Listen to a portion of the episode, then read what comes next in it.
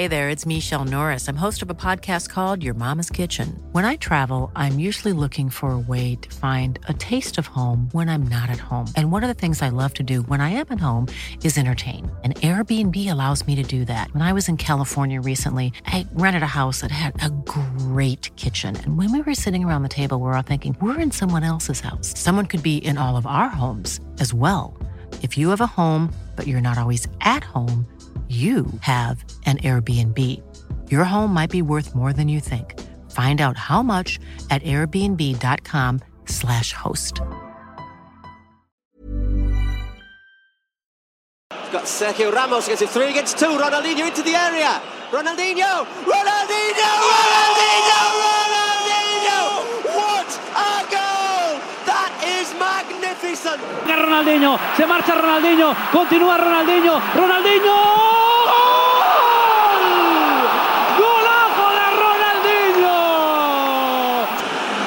Ronaldinho à la lutte avec Evdani, Ronaldinho face à Rougneux.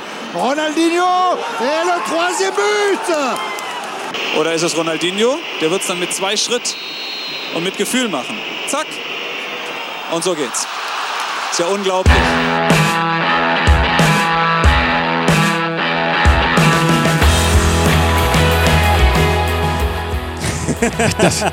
Alles ist gesagt, Freunde. Wir können die Folge beenden, bevor wir sie anfangen.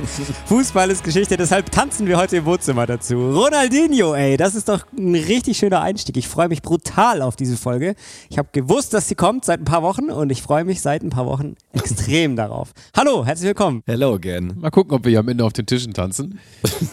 Aber Ronaldinho ist für mich einfach der, ich glaube, mit dem Tier verglichen, so der Seelöwe des internationalen Fußballs. Das hat er, glaube ich, auch noch nie gehört. Also wirklich noch nie gehört. Aber ich habe sofort diese Bilder im Kopf. Es gab ja auch diesen geilen Spot damals von, ich glaube, von äh, Joga Bonito, diese Nike-Kampagne, wo du ihn bei so einem Hallenturnier siehst, als kleinen Achtjährigen, der die ganze Zeit den Ball am Fuß hat, die ganze Zeit auf dem Kopf, äh, also auf dem Bein, am Ah, jetzt verstehe Oberschenkel. jetzt verstehe ich den Seehund. Ja, ja, So, und, so. und er wird den Ball nicht mehr los, aber Mhm. am Ende ist der Ball im Tor und das ist äh, für mich so das prägende Bild von, von diesem Ausnahmespieler. Ich bin echt gespannt. Olli hat es vorbereitet heute, was du alles ausgegraben hast. Da bin ich echt gespannt drauf, weil der hat so viele, ich wollte gerade eigentlich schon sagen, krasse Tore geschossen, aber es waren gar nicht immer die Tore, so, sondern so viele krasse Szenen abgeliefert, wo man manchmal nicht nur das Tor noch im Kopf hat, sondern teilweise auch nur irgendwie eine Bewegung oder eine Vorlage oder was auch immer. Unfassbar. Also ich muss zugeben, es dauert immer etwas länger, wenn man so eine Folge vorbereitet. Ihr wisst ja zu Hause, es ist so, dass einer immer vorbereitet und bei den anderen beiden ist es so, mal weiß man, welches Thema kommt, mal nicht. Aber eigentlich muss nur einer wirklich ackern und das vorbereiten. Und dann denken meistens ist es dann so, oh, okay, jetzt muss ich, obwohl ich irgendwie Feierabend habe bei meinem Fulltime-Job, muss ich dann nochmal so meinen Part-Time-Job-Podcast hinten dranhängen. Aber dieses Mal, es hat so viel Spaß gemacht. Man sitzt wirklich mit einem Grinsen vorm Internet. Also wie viele YouTube-Tabs ich offen hatte. Und das erste Mal hatte ich wirklich so richtig, ich dachte, oh Mann, ich will euch das alles zeigen. Also euch beiden hier am Tisch und euch zu Hause auch. Ähm, die meisten von euch haben eh ähm, mindestens zehn Ronaldinho-Tore sofort irgendwie auf Kurzwahltaste in eurem Kurz- und Langzeitgedächtnis. Aber oh, das ist wirklich, weil klar kannst du im Podcast viel darüber reden und wir haben jetzt eben gerade schon auf vier verschiedenen Sprachen ähm, diesem Künstler zuhören dürfen und waren Zeuge dieser Tore, dieser, dieser genialen Aktionen im Spiel. Aber wenn man es sieht, ist es einfach nochmal so, ja, so viel krasser. Also, wir werden heute darüber reden. Ja, wenn ihr diese Folge gehört habt, macht nach der Stunde aus und dann schmeißt euch bei YouTube rein, gebt einfach Best of Ronaldinho ein. Ich muss allerdings auch dazu sagen, es gibt kaum einen Spieler, bei dem so viele Videos von so schlimmer Musik unterlegt wurden. Also die tolle Band von wegen Lisbeth hat mal in einem Song gesagt, warum ist eigentlich jedes schöne äh, Ronaldo-Lied immer mit einem schlechten Techno-Beat unterlegt. Äh, das ist bei Ronaldinho noch viel krasser. Also es ist wirklich, ja, aber egal. Ich habe eben, haben wir vier Aktionen gehört, vier verschiedene Sprachen und da war nicht einmal wirklich schlechte Musik drunter. Aber äh, du hast jetzt auch nicht so nach, nach emotionaler Explosion ausgelöst, weil hinten raus, Johannes Bekerner war ja schon eher ein bisschen Ja, aber das war krass. Es war ein ähm, Freundschaftsspiel Brasilien gegen Deutschland in Deutschland und ähm, ja, Ronaldinho steht ähm, am Freistoßpunkt sozusagen ähm, und Da stehen drei Leute ringsrum. Macht es Adriano mit Wucht. Macht es, ich weiß gar nicht, wer noch da war. Oder macht es eben, und dann setzte ja sein Kommentar ein hier bei uns, oder Ronaldinho mit zwei Schritten Anlauf und Gefühl. Und während er anlief, sagte Johannes Bekerner so schön, und zack, drin ist er. Wahnsinn. Aber das muss ich sagen, war ein wohltuender Kommentar, weil es ja nicht immer so sein muss, dass man losschreit wie wild. Viele andere Länder machen das da passt das auch, aber in Deutschland ist es manchmal auch gut, wenn man einfach sagt, so, jetzt steht er da, jetzt schießt er Gibt Kommentatoren, die, und bei, jetzt ist er drin. die bei Osnabrück gegen Sandhausen äh, das WM-Finale kommentieren. So nämlich. Und bevor ähm, ich euch beiden jetzt frage, was ihr so, vor allem gucke ich in Marios Richtung, weil wie ihr zu Hause natürlich auch wisst, äh, hat Mario so ziemlich jeden Superstar der letzten 20 Jahre ähm, im Stadion gesehen. Ich werde dich, Mario, überleg schon mal, ich sehe, wie du kramst in deinem Gedächtnis, ob Ja. du ihn live gesehen hast. Ähm, apropos live sehen, wir wollen ganz kurz noch ein kurzes Werbefenster machen. 11. Oktober könnt ihr uns live sehen in Dortmund, 12. Oktober in Köln, 13. November in München, 16. November in Stuttgart. Wem das jetzt zu schnell ging und vor allem, wo kriege ich eigentlich Tickets her? Alle Infos und die Tickets gibt es auf nachholspiel.de. So Mario, du brauchst War kein eigentlich eine Ticket. gute Überleitung mit Live sehen jetzt. Ja, Respekt. ich war, danke, danke, danke. Lange, lange für äh, geackert. Hast du Ronaldinho im Gegensatz zu mir schon mal live gesehen im Stadion? Habe ich. Oh, Ich habe es geschafft, durch Zufall mehr oder weniger, weil ich, ihr kennt meinen guten Freund aus dem Allgäu, Benny. ja. Mit dem war ich in Spanien im Jahr 2007 und wir haben eine Reise gemacht zu einem Spiel von Real Madrid und zu einem vom FC Barcelona. Und bei diesem besagten Spiel von Barca, das war ein Champions League-Spiel in einem November gegen Glasgow Rangers. Und wir haben Wow. Tickets bekommen, äh, ziemlich weit weg, ziemlich weit oben, aber egal. Ronaldinho hat gespielt, das war noch seine Barca-Zeit. Es ging 2 zu 0 aus. Es war ein Tor von Messi dabei und eins von Thierry Henry. Also Ronaldinho selber hat nicht getroffen, aber er hat gespielt. Ich habe gerade vorhin extra nochmal nachgeschaut, ob ich mir da sicher war oder nicht. Aber ja, er hat auf dem Platz gestanden und dementsprechend habe ich ihn gesehen, weil ich glaube, ich habe ihn mit der Nationalmannschaft oder so nie live gesehen. Von daher, das war wirklich die einzige Möglichkeit, die mir jetzt gerade eingefallen ist. Und ja, das war so. Und im Nachhinein sind Benny und ich äh, von der spanischen Polizei für Schotten gehalten worden und sind mit den Glasgow Rangers Fans aus dem Stadion exko wie sagt man äh, Eskortiert worden? eskortiert worden genau Das hast du ja, glaube ich, mal erzählt. das habe ich, Auch, ja, ist mir nur jetzt gerade wieder eingefallen und dann war ich äh, wirklich an einer komplett falschen U-Bahn-Station, aber musste mitfahren, weil die haben gedacht, wir wären Schotten. Und dann sind wir irgendwo hingefahren und dann wieder zurück ins Hotel. Hans, für dich zur Info, Mario kann jetzt nicht von Ronaldinho-Partien gegen den FC Bayern sprechen, denn die gab es nie. Ronaldinho hat wirklich, Krass. egal bei welchem Verein, nie gegen die Bayern gespielt. Da hat er was verpasst. Gegen, oder die Bayern haben was verpasst, kann man auch so sehen.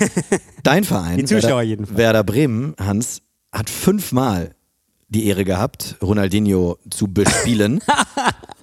Das ist jetzt schon mein Lieblingsfakt. Der war, Spiele. der war wahrscheinlich dreimal in Bremen und nie in München. hat fünf Spiele. Dreimal hat Ronaldinho gegen Werder gewonnen, zweimal unentschieden gespielt. Er hat leider nie, leider aus Sicht der Bremer, leider nie äh, gegen Werder verloren. Aber er hat fünfmal gespielt, hat drei Tore geschossen und zwei Vorlagen gegeben. Was fällt dir sonst noch so zu Ronaldinho Ich habe gerade ein schönes Bild im Kopf, weil ich glaube, es wäre überhaupt nicht aufgefallen, wenn er sich einfach ähm, bei den Bremer Stadtmusikanten oben noch mit draufgesetzt hätte. Als Seelöwe meinst du? Als Seelöwe, genau. Ja. Aber natürlich war Ronaldinho immer so das, also immer so das Schreckgespenst oder so immer der Spieler, vor dem man am meisten Respekt hatte. Aus, aus Werder-Sicht hatte man vor vielen Spielern in der Champions League Respekt. Aber bei ihm war es natürlich so, dass er ein Spiel, was man von vielen Spielern heutzutage sagt, aber bei ihm speziell ein, ein Spiel alleine entscheiden konnte, weil er eben mit dem Ball Dinge gemacht hat, die kein anderer konnte. Und was natürlich auch irgendwie ganz gut gepasst hat, ähm, er hat ja auch immer mit so einem Grinsen gespielt. Also das war, glaube ich, auch so ein Markenzeichen von ihm. Nicht nur diese, diese Zahnreihe, die aber auch Ronaldo hatte. Ähm, also die beiden Großen in der Offensive der brasilianischen Nationalmannschaft. Aber das hat irgendwie dann auch ganz gut zu Werder gepasst. Also obwohl ähm, ja, man dann ganz schön auf den Deckel auch bekommen hat, äh, gab es dann eben vorne äh, den, den, ja, den Grinse-Brasilianer, der ähm, das alles immer hat so leicht aussehen lassen. Jetzt habe ich gerade überlegt, wieso fünfmal? Normalerweise gibt es Hin- und Rückspiel, da bleibt eins übrig. Das wird ja wohl nicht ein Finale oder so gewesen sein. Nein, nein, nein, nein, nein, nein, Aber ich glaube, es waren wahrscheinlich dreimal Hin- und Rückspiel. und Einmal hat er nicht gespielt, weil er verletzt Sehr gut, war. genau. Es war viermal in der Champions League und einmal im UEFA Cup und in dem UEFA Cup Jahr 2009, da hat er im Rückspiel nicht gespielt. War da, das Papierkugeljahr? Das war die Saison 2008, 2009. Das war das Papierkugeljahr. Ja. Richtig, sehr gut, Mario. Da hatte Werder eine richtig geile Truppe. Müssen wir nicht vertiefen, aber Aber Barca auch. Nee, das war schon mit Milan. Wir Ah, kommen ja, heute dazu. ja, er hat okay, ja sorry. nicht nur Barcelona gespielt, sondern eben auch ähm, bei Milan in Mailand, in Italien. Und da hat er, ähm, ja, ich will noch gar nicht so viel verraten. Ich, aber du hast recht, Hans, nur ganz kurz. Die, die Dreierreihe vorne war Pizarro, Almeida, Diego und dahinter dann Özil. Boah. kannst du mal machen. Ne? Richtig. Und bei Milan war es Ronaldinho, Seedorf, Pirlo und davor Inzaghi. Also Da war wenigstens immer mal da war richtig was los im Da Weserstadion. gab es auf jeden Fall Diskussionen vom Freistoß. ja, auf jeden Fall. Wer macht es und wer schießt vor allem äh, das schönere Tor? Jetzt fangen wir mal noch mal ganz kurz vorne an, nachdem wir jetzt mal eure Assoziationen abgeklappert Ich haben. habe noch eine. Soll ich Oh. später sagen? Ja, ja, machen wir später, machen wir später. Wenn du, äh, egal wann du da beim Jahr 2004, 2005 ungefähr Ja. ankommst, da musst du es mir sagen. Sehr gerne. Ja, mache ich. Ich, ich Ja, zeige einmal auf dich bitte, dann. bitte.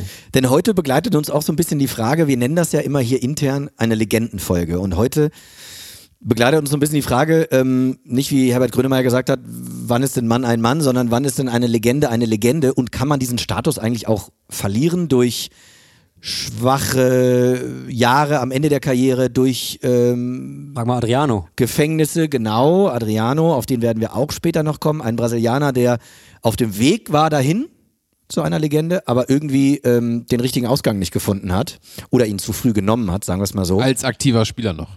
Ja, du? richtig. Mhm. Genau, genau. Ronaldinho, geboren 1980 in Porto Alegre, Ronaldo de Assis Moreira. Und da kommen wir jetzt, wenn wir den Vornamen hören, so ein bisschen nicht zum ersten Problem, aber zu einer kleinen Kuriosität, denn dieser Ronaldinho hatte eigentlich drei Namen. Geboren als Ronaldo, bekannt geworden als Ronaldinho, aber in Brasilien nennt man ihn heute, Mario, du hast es vorhin im Vorgespräch gesagt, Gaucho. Ronaldinho. Ronaldinho Gaucho. Denn, das ist das Kuriose, was man hier als Deutscher, glaube ich, gar nicht so auf dem Schirm hat. Ronaldo, also Il Fenomeno, der echte Ronaldo, über den wir ja hier auch schon eine Legendenfolge gemacht haben, der wird in seiner Heimat ganz oft auch Ronaldinho genannt. Weil, und das haben wir damals schon erzählt, 1994, als Ronaldo im WM-Kader schon mit dabei war, als die Seleção in den USA Weltmeister wurde, gab es einen älteren Ronaldo und deswegen wurde unser Ronaldo, also Il Fenomeno, Ronaldinho genannt. Jetzt kam Kleine Ronaldo. der kleine Ronaldo, genau. In Brasilien ist das normal, dass man einen großen Spieler oder auch, wenn man Freunde hat, die größer sind, dann hängt man immer ein AO hinten dran. Deswegen heißt unser guter Freund Max Bielefeld zum Beispiel, wenn er bei seiner Frau in Brasilien ist, in, bei der Familie heißt er Maxao, weil Max irgendwie 1,85 groß ist. Und wenn man nun mal klein ist, dann ist es Inho. Daher kommt das. Und deswegen war Ronaldinho, also über den wir heute reden, den Zauberer, der später noch bei Barcelona und auch bei Milan gespielt hat, wurde dann auch Ronaldinho genannt, aber weil er aus Porto Alegre kam, was im Süden liegt, und dort ist die Gaucho-Tradition ganz groß, deswegen wurde er immer mit dem Beinamen Gaucho betitelt. Etwas kompliziert. Ich wäre dafür, wir einigen uns einfach drauf, wir reden heute die ganze Zeit von Ronaldinho. Nur einmal. Okay. Okay, Okay. okay. okay. Einmal fürs Protokoll Ronaldo de Assis Moreira. So. 21. März 1980 geboren, also fünf, sechs, sieben Jahre älter als wir hier. In einer Arbeiterfamilie geboren, sein Vater hat auch so halb professionell Fußball gespielt, sein älterer Bruder war noch besser, hat einen Profivertrag bei Gremio Porto Alegre, also in der Heimatstadt, bekommen und deswegen ist die Arbeiterfamilie in ein besseres Viertel umgezogen, hat bessere Bildung genießen können, die Kinder und die Eltern haben einfach nicht mehr in Favelas gewohnt, sondern in einem schönen Haus und was der Beginn einer Erfolgsgeschichte werden sollte, Ronaldinho hat einen Platz im Nachwuchs von Porto Alegre bekommen, weil das war die Bedingung. Unser Sohn, unser ältester Sohn, kriegt nur einen Profivertrag, wenn unser kleinster Sohn, Ronaldinho, einen Platz bei euch in der Nachwuchsakademie bekommt. So, das hat geklappt. Und jetzt wird's kurios, das war mein erster Lerneffekt. 1993, da waren wir alle, ja, sind gerade so eingeschult worden, waren im Grundschulalter. Da war Ronaldinho in einem Nachbarland von uns. In der Schweiz. Denn der große Bruder von Ronaldinho ist zum FC Sion gewechselt in die Schweiz. Und dann haben sich die Eltern gesagt, oh, schön und gut, wir müssen den ganzen Tag arbeiten, können uns nicht so gut um unsere Kinder kümmern. Das eine Kind geht in die Schweiz, dann soll er einfach das andere Kind mitnehmen. Ronaldinho ist mit seinem älteren Bruder zusammen in die Schweiz gewechselt. Ronaldinho hat in der C-Jugend des FC Sion gespielt. Für eineinhalb Jahre. Krass, ja, hätte ich jetzt auch. Das hatte ich jetzt nicht auf dem Schirm. Ich meine, der FC Sion ist Da gibt es natürlich viele, viele Anschlussfragen. Wieso, wieso ist er da nicht geblieben? Haben die nicht erkannt, wie gut er ist? War er damals noch nicht so gut? Musste der Bruder wieder zurück? Gab es keinen Vertrag? Kann er Schweizerdeutsch? Ich, Das glaub, ich glaube ja. Das, das Wieso? ist die einzige Hatten- Frage, die man sicher mit Ja beantworten Ja, kann. genau, genau, genau. Es war, dann, es war dann so, der Bruder, der ältere Bruder von Ronaldinho wurde dann so ein bisschen zum Wandervogel. Irgendwann hatte das Talent auch so seine Grenzen. Also irgendwann war es dann vorbei und deswegen ist Ronaldinho auch zurück zu seinen Eltern, zurück nach Brasilien, nach anderthalb Jahren. Also 1995. Zwei Jahre später. Hast du schon gesagt, wie der Bruder hieß? Hatte der auch so einen, so einen Spitznamen, irgendwie Ronaldao oder so? War das der Große oder weiß man das? sein Bruder, Sein Bruder hieß Goofy, ja. sein Bruder hieß nur Assis. Also das war der Künstlername. Alex Frei hieß der Bruder. Gebürtig War dann in der Schweiz. Roberto de Assis Moreira. Hat übrigens mit dem FC Sion auch den Schweizer Pokal gewonnen und so weiter. Also war jetzt nicht unerfolgreich, aber ist dann ein bisschen hin und her gewechselt. Hat auch mal bei Montpellier in Frankreich gespielt und das war den Eltern dann alles ein bisschen zu wechselhaft und ein bisschen zu gefährlich für ihren kleinen Jungen und deswegen ist Ronaldinho zurück nach Brasilien und hat erstmals 1997, also mit 17, auf sich aufmerksam gemacht. Da gab es die U17 WM und die hat Brasilien gewonnen. Er hat zwei Tore erzielt und um nochmal das zeitlich einzuordnen, 1997, diese U17 WM, bei Deutschland, die damals auch bei der WM dabei waren, haben gespielt unter anderem Roman Weidenfeller, Sebastian Kehl, Benjamin Auer und Sebastian Deißler. In der Zeit ist Ronaldinho dann so langsam auf die Weltbühne gekommen. Denn wir müssen uns das vorstellen, 1997 klingt jetzt nicht so wahnsinnig lange her, aber es war nicht so wie heute, dass du einmal das Internet anschmeißt und genau weißt, welcher 16-Jährige hat in Australien den besten linken Fuß. Ja. So, das war alles mit dem Internet noch nicht so weit. Und deswegen waren diese U-Auswahlturniere natürlich ein sehr gutes Scouting-Mittel. Also eigentlich ist er der brasilianische Benny Auer. Sagt man in Brasilien so. Sagt man in Brasilien so, genau, genau. Rund um Porto Alegre. Genau, in Benjamin Auer ist ja deutsche Ronaldinho, das sagt Ja. man ja auch hier so. Ne? Auer, Auer Injo, ja. Auer, Auer Injo. Ja gut, besser als Kelinho, Weidenfeller Injo, obwohl Weidenfeller ist groß, der wäre Weidenfeller Au. Na, egal, Grüße an Roman. Den hatten wir ja auch schon mal zu Gast. Also, ich habe es gesagt, der Name Ronaldinho war auf der Karte sozusagen, der war bekannt. Denn ein Jahr später, Profidebüt Gremio Porto Alegre. Erste Saison, mitgelaufen, hm, hm, war so durchwachsen. Ein Jahr später, 99, Durchbruch, gleich Topscorer seines Teams. Der Bengel war 19 Jahre jung. Und da war er dann auch das erste Mal in der Seleção, trug das erste Mal dieses naja, ikonische gelbe Trikot der brasilianischen Nationalmannschaft. In dem Jahr hat er übrigens auch die Copa America gewonnen. Die Seleção. Schau, wenn die schlecht spielen, wäre es die Selecinho. Soll ich, soll ich jetzt noch den brasilianischen Namensgenerator anmachen? Und wir hauen am Ende alle unsere Namen einmal rein. Ja, das können wir, können, wir, können wir am Ende auf jeden Fall gerne einmal machen. 99, er zum ersten Mal dabei, gewinnt die Copa America. Damals übrigens noch nur südamerikanische Clubs dabei. Das war ja die Südamerika-Meisterschaft. Hans, du weißt natürlich mittlerweile, du hast ja die Copa America auch schon mal für The Zone kommentiert. Mittlerweile hat man die Copa America ja sehr weit geöffnet. Ich glaube, als du das kommentiert hast, in dem Jahr war ja, war da schon Katar mit dabei? Auf jeden Fall, Japan war ein, zwei Mal mit dabei, Katar Ich war glaube mit dabei. ja, Katar war wirklich dabei. Ja, ja, genau. Man Und, hat das Ganze ähm, geöffnet. Ja, das war auch eine gute Erfahrung. Nachts um drei. Chile gegen, aber du hattest geile Spiele, ne? Ich hatte geile Spiele. Ich habe sogar eine rote Karte von Lionel Messi. Und Von, von der Zone bekommen. von der, ja, bei YouTube später, ja. In der Kommentarspalte. Aber die gibt's ja auch noch nicht so oft äh, in seiner Karriere. Bei Lionel Messi. Bei Messi, Über den werden genau, wir nachher ja. natürlich auch noch groß reden. Hier 1999 war an Lionel Messi noch gar nicht zu denken, aber eben an Ronaldinho, der nicht nur die Copa America mit der Seleção gewonnen hat, sondern man wurde auch Zweiter beim Confed Cup.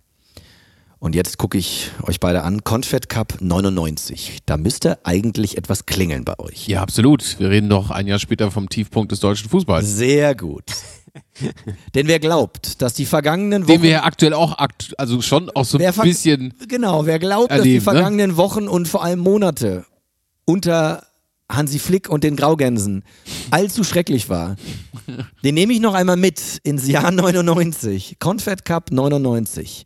Die Deutschen waren als amtierender Europameister natürlich dabei. Ein Jahr später sollte ja die Europameisterschaft folgen.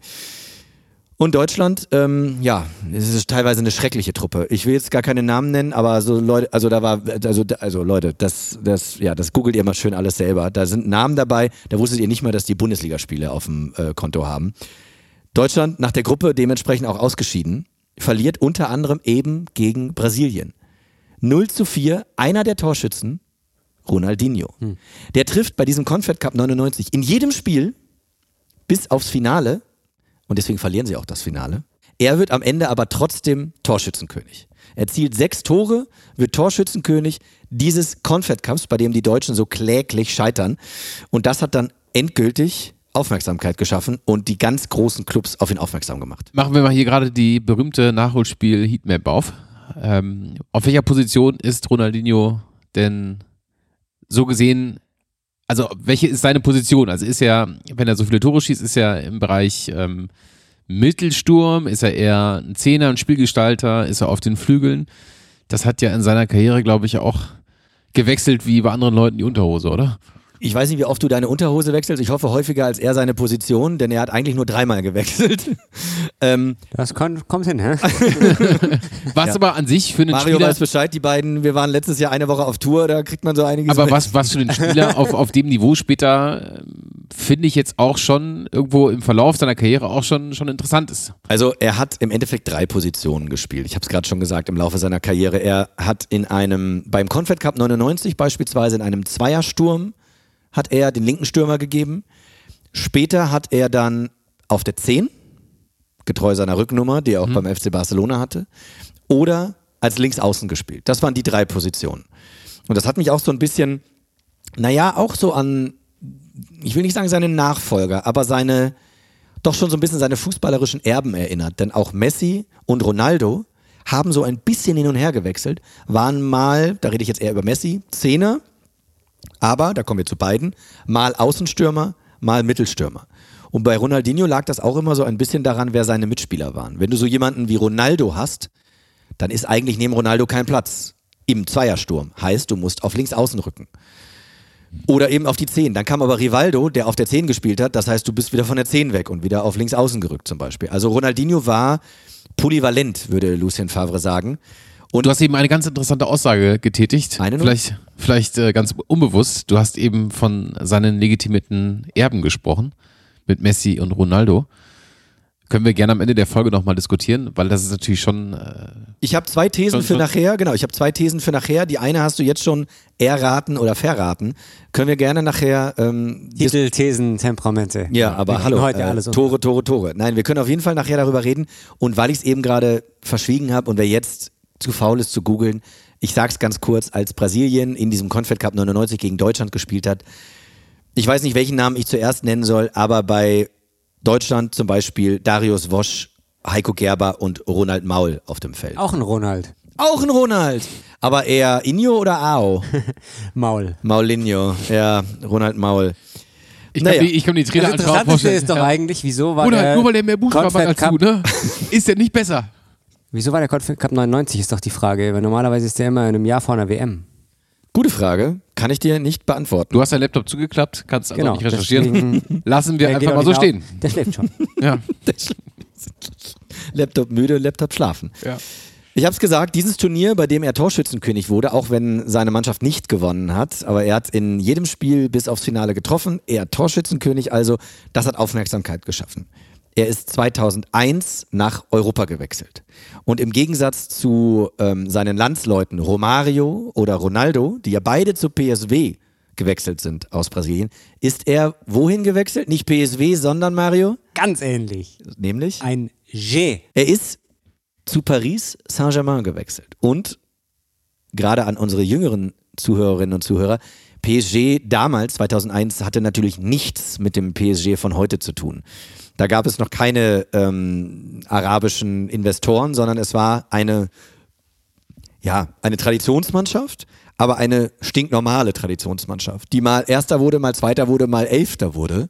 auch übrigens mit Ronaldinho Elfter wurde. Also ähm, es war keine Star-Truppe. Es gab zwei, drei richtig gute Spieler, aber eben auch sehr viele mittelmäßige Spieler. In welchem Jahr ist er dahin gewechselt? 2001. Das heißt, er war 21. Da kann es natürlich sein, erste Station in Europa, sehr jung noch, gut, nicht mehr 17, 18 oder so, wie es vielleicht heute eher der Fall wäre, trotzdem für damalige Verhältnisse auch noch jung. Ist klar, dass man da, oder fast klar, dass man schon auch trotzdem noch Siebter werden kann oder wie auch immer. Es ist Ja, ja, nicht so, da kommt jetzt der große Ronaldinho, sondern der war damals eben noch der kleine Ronaldinho. Eine ganz wichtige Referenz zu PSG und Ronaldinho. In Folge 167 haben wir über JJ Okocha gesprochen. Der hat ja auch in Paris gespielt und hat ja Ronaldinho als Mentor das Fummeln auf dem Platz, also das Dribbling beigebracht. Er hat übrigens die Rückennummer 21 sich ausgesucht. Und wer hatte vor ihm immer die 21? Unter anderem JJ Okocha, unter anderem Nicola Anelka, Philipp Lahm. bei PSG, Mann. Aber Ach so. ähm, Symbolik ist immer ein großes Thema, bei brasilianischen Fußballern sowieso.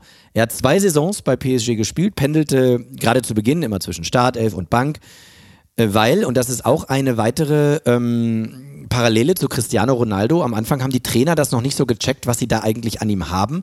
Er war so ein bisschen so der Trickser, der Dribbler, aber eben nicht zielstrebig genug, nicht effizient genug und das war auch die Kritik, er sei einfach zu verspielt.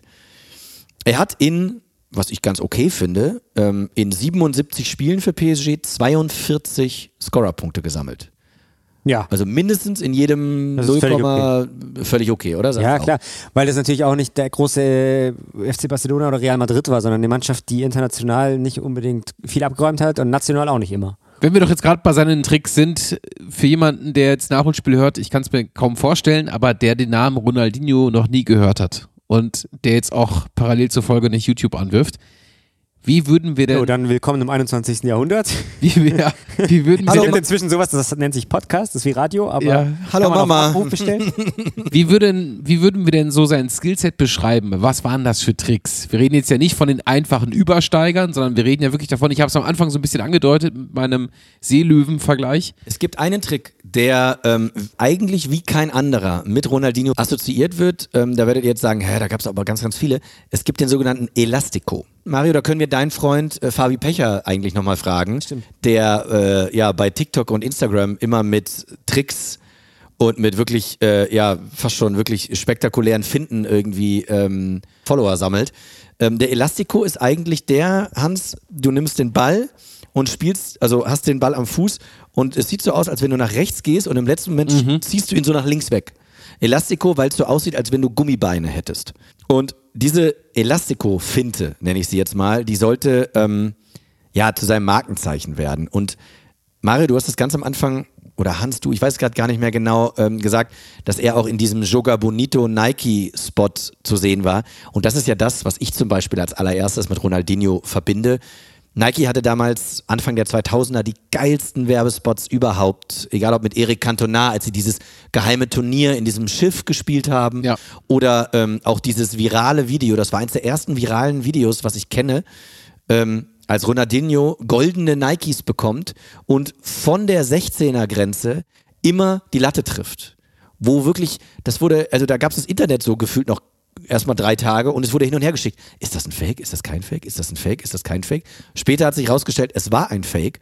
Aber das war wirklich so das für mich erste virale Video. Und Ronaldinho war natürlich die Hauptperson, weil er damals überall bei Nike die Hauptfigur war. Und witzigerweise, wir haben über den deutschen Tiefpunkt des Fußballs gesprochen, hat ja in diesen Joga Bonito Spots und überhaupt in der ganzen, im gesamten Nike-Universum rund um Fußball ja nie ein deutscher Nein. Nationalspieler stattgefunden. Wer denn auch? Ich glaube, irgendwann kam Olli Kahn und Michael Ballack. Das war aber Adidas. Das waren alle bei Adidas. Das ja. Stimmt, die waren bei Adidas, ne? Deswegen, ich wollte gerade sagen, du hast natürlich absolut recht, aber das liegt auch daran, dass in der deutschen Nationalmannschaft schon sehr viele aufgrund der Herkunft von, Ah, von Adidas guter Punkt. gesponsert werden. Aber sie hätten auch streng genommen nicht reingepasst. Also vom, Nee, genau. Joga Bonito war ja so eine Phase bei Nike. Joga Bonito heißt das schöne Spiel. ja. Da wären jetzt ähm, Ronald Maul und was habe ich vorhin noch gesagt, äh, Benny Auer jetzt auch nicht prädestiniert dafür gewesen. Aber kommen wir wieder zurück, oder Mario? Ja, ich wollte noch eine Sache kurz sagen, weil ich glaube, dass äh, vielleicht Oder bin ich auch auch, der, oder? der Einzige, dem das so auffällt oder dem das so geht. Aber weil du gerade vorhin gefragt hast, wie man am besten beschreiben kann, wie der gespielt hat, wenn man den vielleicht nicht unbedingt hat spielen sehen. Der ist natürlich logisch als Brasilianer und wir haben das jetzt schon oft gesagt, der hat unfassbare Tricks drauf gehabt und das Ganze auch in einer hohen Geschwindigkeit. Und trotzdem ist das für mich ein Riesenunterschied, wenn ich so an diesen Messi-artigen Fußballer denke und Ronaldinho, weil Ronaldinho für mich, vor allem was den Oberkörper betrifft bei seinen Tricks, eher, ich kann schon fast sagen, eckig gewirkt hat und nicht so schlangenhaft. Es ist ganz schwierig, es sich vorzustellen. Man muss ein paar Videos anschauen, muss ich auch mal wieder machen, aber ich habe das von früher noch so in Erinnerung, dass der eben, Olli hat das auch schon gesagt, sein Zickzack-Trick, der ist ja schon kein Schlangentrick, sondern so Zickzack um die Ecke rum und so, dass der eben so ganz ruckartige Bewegungen machen konnte, nach links, nach rechts, zack, zack, während sich Messi eher so durchschlängelt, wie um eine Kurve rum. Wie, Weil wisst ihr, ich weiß, was du meinst. Ähm, Ronaldinho sah immer etwas hektischer aus und bei Messi waren es so fließende Bewegungen. Ich glaube, das meinst du. Gut, Messi ist auch kleiner. Man muss also er hat einen, zwei- hat einen anderen Schwerpunkt. Man muss zwei Sachen sagen. Erstens war Messi kleiner und zweitens muss man auch dazu sagen, hatte Ronaldinho auch so ein bisschen das Pech, also er musste diesen etwas hektischeren Spielstil verfolgen, denn er hat auch anderen Spielern gegenübergestanden. Also Ronaldinho, das waren noch teilweise richtige, die, also die Verteidiger, gerade, wir sind noch bei PSG, sind gleich bei Barcelona, die Verteidiger in La Liga hatten ein Messer zwischen den Zähnen. Und später, als Messi dann auch da war, da waren es auch spielerische Verteidiger. Da konntest du nochmal ganz anders gegen spielen. Ähm, aber ich weiß, was du meinst. Und schaut euch diese Bilder nochmal an. Wir werden natürlich auch ein paar, wie immer, auf nachholspiel.de verlinken, so ein paar Best-ofs. Ich kann euch nur sagen, macht den Ton leise, weil die Musik schrecklich ist. Aber ähm, da könnt ihr dann sehen, was Mario meint. Es, ist, es sieht Ja, das- etwas zickzackiger aus. Genau, das, ich meine das auch überhaupt nicht im Vergleich, dass das eine besser oder schlechter ist. Nee, nee, ich meine genau. das gar nicht wertend, sondern einfach nur, dass es anders ausgesehen hat. Und wir kommen ja nachher bestimmt noch auf ein paar Tore, die er geschossen hat. Und manchmal Oh ja. ist das auch einer, der halt so angetäuscht hat und äh, dann halt einfach den Ball nie berührt, sondern mit seinem Fuß so zack, zack, zack Ja. irgendwie antäuscht. Dann macht er noch mit dem Oberkörper irgendwas, aber der Ball bewegt sich gar nie. Das passiert eigentlich eher, weil er so zack, zack mit dem Oberkörper immer gemacht Ich finde nur im direkten Zweikampf sehe ich eher Parallelen zu Messi. Also vielleicht hat sich auch der junge Messi von Ronaldinho viel abgeschaut. Und äh, was ich erstaunlich finde, ist eben auch wohlgemerkt bei beiden, wie sie sich wirklich mit dem Ball, so gesehen stehend, behauptet haben gegen Gegenspieler, also manchmal gegen zwei, gegen drei, daher auch dieses Ball hochhalten und also auf dem Kopf und dann wieder auf dem Knie und sonst wo. Und was ich ähm, immer noch extrem interessant finde, vor allem wenn man Videos von Messi sieht, selbst im hohen Alter, den Ball um den Gegenspieler herumkriegen ist das eine, aber auch noch deinen eigenen Körper. Das ist eben das, was ich unfassbar krass finde. Es gab eine Zeit vor Messi bei Barcelona und diese Zeit war die Ronaldinho-Zeit. Und wenn ich jetzt immer irgendwelche Listen sehe bei Twitter oder sonst wo, wer ist der beste Fußballer? Natürlich war Ronaldinho nicht der beste Fußballer aller Zeiten. Das wird auch, glaube ich, nicht mal Ronaldinho selber behaupten. Er würde da, glaube ich, Messi erwähnen. Äh, warum erzähle ich gleich noch, ähm, denn die beiden haben ein ganz besonderes Verhältnis. Aber was dieser Mann mit dem Ball gemacht hat, das ist unfucking fassbar. Und das hat er auch damals schon bei PSG gemacht. Ich habe gesagt, er ist 2-1 gekommen, war zwei Jahre da und hat irgendwann gemerkt, hier geht's irgendwie nicht weiter. Mit PSG, die sind am Ende nicht mal ins internationale Geschäft bekommen, sind Elfter geworden. Und deswegen, man muss auch dazu noch sagen, ein bisschen in Klammern gesetzt, PSG-Trainer Luis Fernandes äh, hat kritisiert, a, Ausflüge ins Nachtleben, immer häufiger, immer länger. Das sollte sich leider durch die komplette Karriere ziehen und ist vielleicht auch ein Grund dafür, warum diese Karriere nicht so weiter lief und zu Ende lief, wie sie weiter und zu Ende hätte Nicht nur, laufen auf können. dem, nicht nur auf dem Platz getanzt, ne? Richtig. Und er ist ganz, Brasili ganz Brasilien-like auch ganz oft zu spät aus dem Heimaturlaub zurückgekehrt. Das kennt man von Ailton, von Julio Cesar, von Paulo Sergio, von Eva Nilsson, von allen möglichen Bundesliga-Brasilianern auch. Der Flug hatte Verspätung, die Tante war krank. Irgendwas das. ist immer. Wie war das denn mit dem Hype? Heute, wenn du 22, sagen wir 21, 20 Jahre alt bist, du kannst äh, viel am Ball, du wirst irgendwie in einer Mannschaft auch gepusht, hast vielleicht äh, die ersten Vorarbeiten schon gemacht, die ersten Tore geschossen. War das bei Ronaldinho auch so, dass der schon so als das nächste große Ding gehandelt wurde? Ja und nein. 2002 ist da ein ganz besonderes Jahr, denn Da war die Weltmeisterschaft in Südkorea und Japan, haben wir auch schon eine Folge drüber gemacht. Und natürlich war die brasilianische Nationalmannschaft da das nächste große Ding. Denn du hattest die drei Rs in der Offensive, Rivaldo, Ronaldinho, Ronaldo. Und diese drei, oder besser gesagt, Rivaldo und Ronaldo waren A, der Grund, dass Ronaldinho gehypt wurde, weil er war in dieser Megatruppe, aber auch B, der Grund, warum er nicht so sehr gehypt wurde, weil er nur einer unter vielen war in dieser Mannschaft. Also ganz ehrlich, die brasilianische Nationalmannschaft 2002, wenn ich euch beide jetzt einfach nur hinwerfe, WM 2002, ihr werdet mir nicht als ersten Spieler Ronaldinho sagen. Und vielleicht nicht mal als zweiten. Nee. Aber wenn ich mich jetzt nicht täusche, 2001 zu PSG gegangen und 2002 war dann die WM, also da war der 22 hatte natürlich wenig Zeit vorher für Aufsehen zu sorgen. Bei der WM zuvor wäre er in dem Fall 18 gewesen. Da war er wahrscheinlich noch nicht mit dabei. Genau. Also von daher ist okay, glaube ich, wenn man da zuerst vielleicht an Ronaldo, Rivaldo, Roberto Carlos oder keine Ahnung wen denkt. Taffarel oder auch noch und so.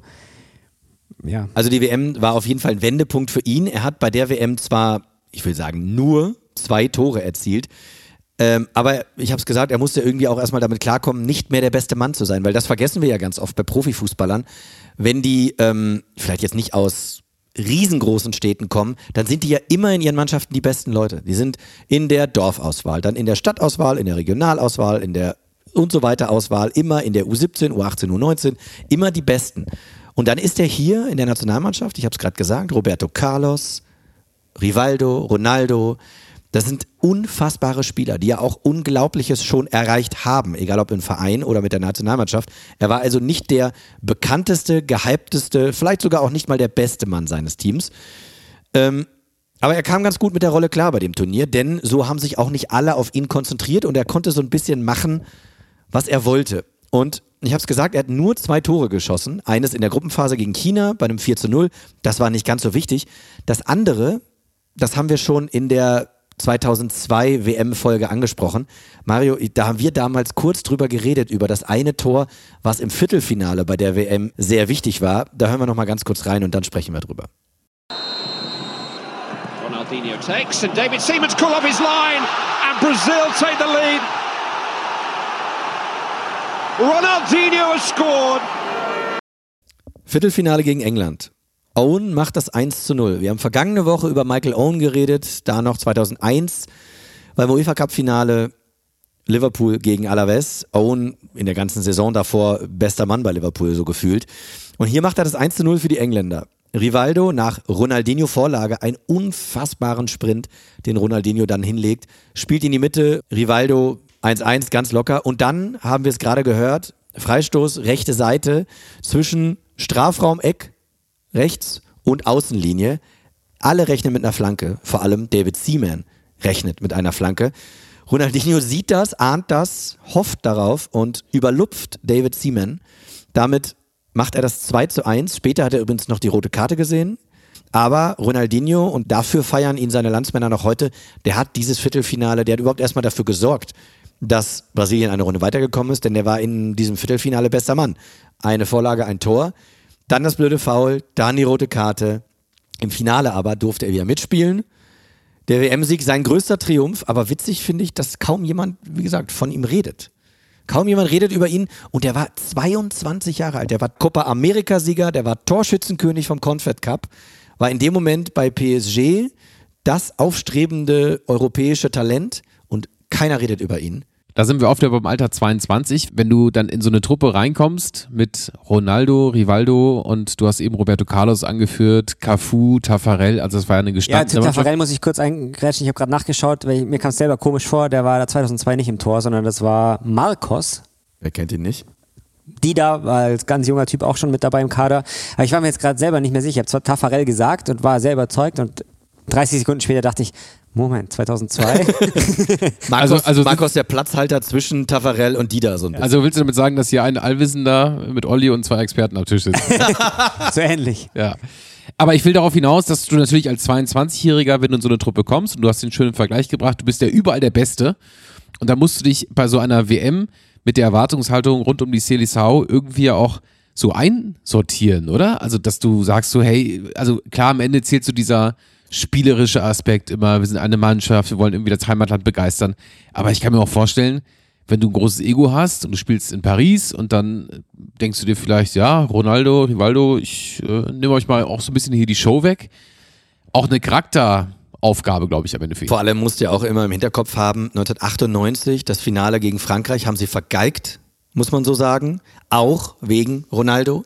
Und deswegen waren sie natürlich 2002 noch mehr im Fokus und auch noch mehr unter Druck. Die haben auf Bewährung gespielt. Wenn die das wieder vergeigt hätten, egal ob früher ausgeschieden oder eben das Finale gegen Deutschland verloren, dann wäre Ronaldo, ja, der wäre verbrannt gewesen. Und mit ihm Rivaldo und Ronaldinho. Und deswegen standen diese Mannen da irgendwie noch viel, viel mehr unter Druck. Und deswegen haben sie auch so abgeliefert. Und wenn du dir den Jubel noch im Nachhinein anguckst, nach diesem WM-Sieg, nach diesem doch eher schmucklosen Erfolg im Finale gegen Deutschland mit dem 2-0, wie die gejubelt haben, das war unfassbar, als wenn die vorher nie etwas gewonnen hätten. Mhm. Und ich habe gerade alle Titel schon mal allein bei Ronaldinho, der mit 22 schon so viel gewonnen hatte, aufgezählt. Und das war krass. Und Ronaldinho sollte ab dann richtig durch die Decke gehen. 2003, also zwei Jahre PSG, 2-1 bis 2-3, wechselt er zu Barcelona für 30 Millionen Euro umgerechnet. Und das war 2003 sehr, sehr, sehr viel Geld. Man United war interessiert, Real Madrid war interessiert, Chelsea war interessiert. Alle wollten ihn haben. Und jetzt ist das Witzige, außer Barca. Barca wollte jemanden haben, der Glamour versprüht. Jetzt denkt man, hä, ist doch Ronaldinho auch. Ja, aber Ronaldinho war da 23, der war ein Talent. Und jetzt überlegt mal, Wen gibt es denn so im internationalen Fußball, der Glamour versprüht, der Trikots verkauft, der vielleicht auch ähm, eine Partnerin hat, die sehr bekannt Naja, das ist? war ja David ganz klar, dass Beckham. es damals, äh, ja. David Beckham. Dass es nicht Claude Makelele war, der bei Real Madrid verkauft gegen wurde, weil Frau- er zu wenige Trikots Nichts verkauft gegen Frau Makelele, es tut mir leid. Makelele war der beste Sechser, der hat die ganzen Galaktischen zusammengehalten, weil davor Figo, Zidane, Beckham, Ronaldo, was weiß ich, wer rumgerannt ist. Mhm. Makelele, alle Hände voll zu tun auf der Sechs. Ho- War der eine Holding Six? Und dann, Bitte, dann hat Florentino Perez, der Holding President, gesagt, Holding President. no, no, Ja. no, no, den Und- verkaufen wir. Richtig. Und sein Gegenüber beim FC Barcelona, Joan Laporta, gerade ganz neu in Charge gewesen, 40 Jahre jung, der Präsident. Und in Spanien ist es ja immer so, dass der neue Präsident ähm, einen Spieler verspricht. Sagt, wenn ich komme, bringe ich den und den mit. So, das ist ja so ein bisschen so, als wir Mario zum Podcast hier dazugeholt haben, hat er gesagt, wenn ich komme, bringe ich Martin Tyler mit. und Ja, dann haben wir gesagt, gesagt, wenn du kommst, bringen wir Bier mit. dann haben wir gesagt, du hast den Job. Nein, also Laporta hat gesagt, ich hole Beckham. Aber statt Beckham kam eben dieser junge Brasilianer von PSG, weil Beckham zu den Galaktischen ging. Oder Real durch Beckham zu den Galaktischen wurde, besser gesagt. Es Krass. gab Verhandlungen krass, krass. zwischen Barcelona und David Beckham. Ich weiß nicht, beziehungsweise es ist nicht bekannt, wie weit diese Verhandlungen waren. Da siehst du ja, dass der Fußball damals schon sehr absurd war, weil wir reden ja von Beckham und äh, Ronaldinho, also auch von zwei völligen, völlig unterschiedlichen Spielertypen. Total. Man hat nicht so sehr auf den Spielertyp Nur auf geachtet, den auf, die auf den- Position. ja. Sehr gut. Auf den Marktwert, auf den Impact, auf das Wirtschaftliche, auf Trikotverkäufe, auf Werbeeinnahmen, auf Logenverkäufe und so weiter und so weiter. Und deswegen kam dann eben nicht David Beckham, der zu Real ging, weil man da vielleicht einfach etwas königlicher bezahlt hatte. Aber da ging es auch nicht so um die Position immer bei denen, weil die hatten da wirklich Figo und Zidane und immer wieder einen neuen Rekord und dann kam Ronaldo und dann kam Beckham und Der ging ja irgendwann haben sie gedacht, ah, Fabio Cannavaro ist Weltfußballer, ja gut, äh, holen wir zur Abwechslung einen Verteidiger auch noch. Ja. Und Ronaldinho wechselte also dorthin für 30 Millionen Euro umgerechnet, bekam die Rückennummer 10 und das damals, ja, utopische Gehalt von über 3 Millionen Euro. Wir reden hier vom Jahr 2003. Ronaldinho war einer der bestbezahlten Fußballer der Welt, wenn nicht sogar der bestbezahlte. 3 Millionen Euro, damit wärst du heute ähm, wahrscheinlich bei den Bayern unterbezahlt, beziehungsweise... Ich glaube, das ist so, ich glaube, Buna das, ja, ich genau. glaub, das ist oberstes Regal bei Werder. Drei Millionen. Bis auf vier Bundesliga-Vereine wärst du damit Topverdiener. Definitiv. Und er hat 2003 das bei FC Barcelona verdient. Die kommenden drei Jahre sollten die beste Phase seiner Karriere werden. Und das sagt man dann so schnell. Aber überleg mal, der ist 23 und ich sage von, den, ich rede von den kommenden drei Jahren, denn dann war nicht mehr so viel. Aber wollen wir jetzt nicht schon düster werden, sondern wollen wir mal diese drei Jahre feiern. Erste Saison 2003, 2004, 15 Tore in La Liga. Barcelona, muss man auch dazu sagen, Barcelona war nicht das Barcelona von heute, was jedes Jahr Meister werden kann. Barcelona war ewig nicht mehr Meister. Wurden sie auch nicht im ersten Jahr von Ronaldinho. Dann wurde er aber nochmal besser. 2004, 2005, neun Tore, 15 Vorlagen. Im Sommer 2004 kamen dazu Samuel Eto'o, Deco und Ludovic Joly. Drei unfassbare Offensivgranaten. Wenn wir uns nochmal ganz kurz vor Augen führen, Deco 2004 mit dem FC Porto Champions League Sieger geworden, Ludovic Joly 2004 mit Monaco im Champions League Finale verloren, aber bester Mann. Und diese beiden kommen zu Barcelona. Aber Ronaldinho überstrahlte sie alle. Ronaldinho wurde 2004 FIFA-Weltfußballer zum ersten Mal und holte 2005 am Ende dieser Saison also den Ballon d'Or.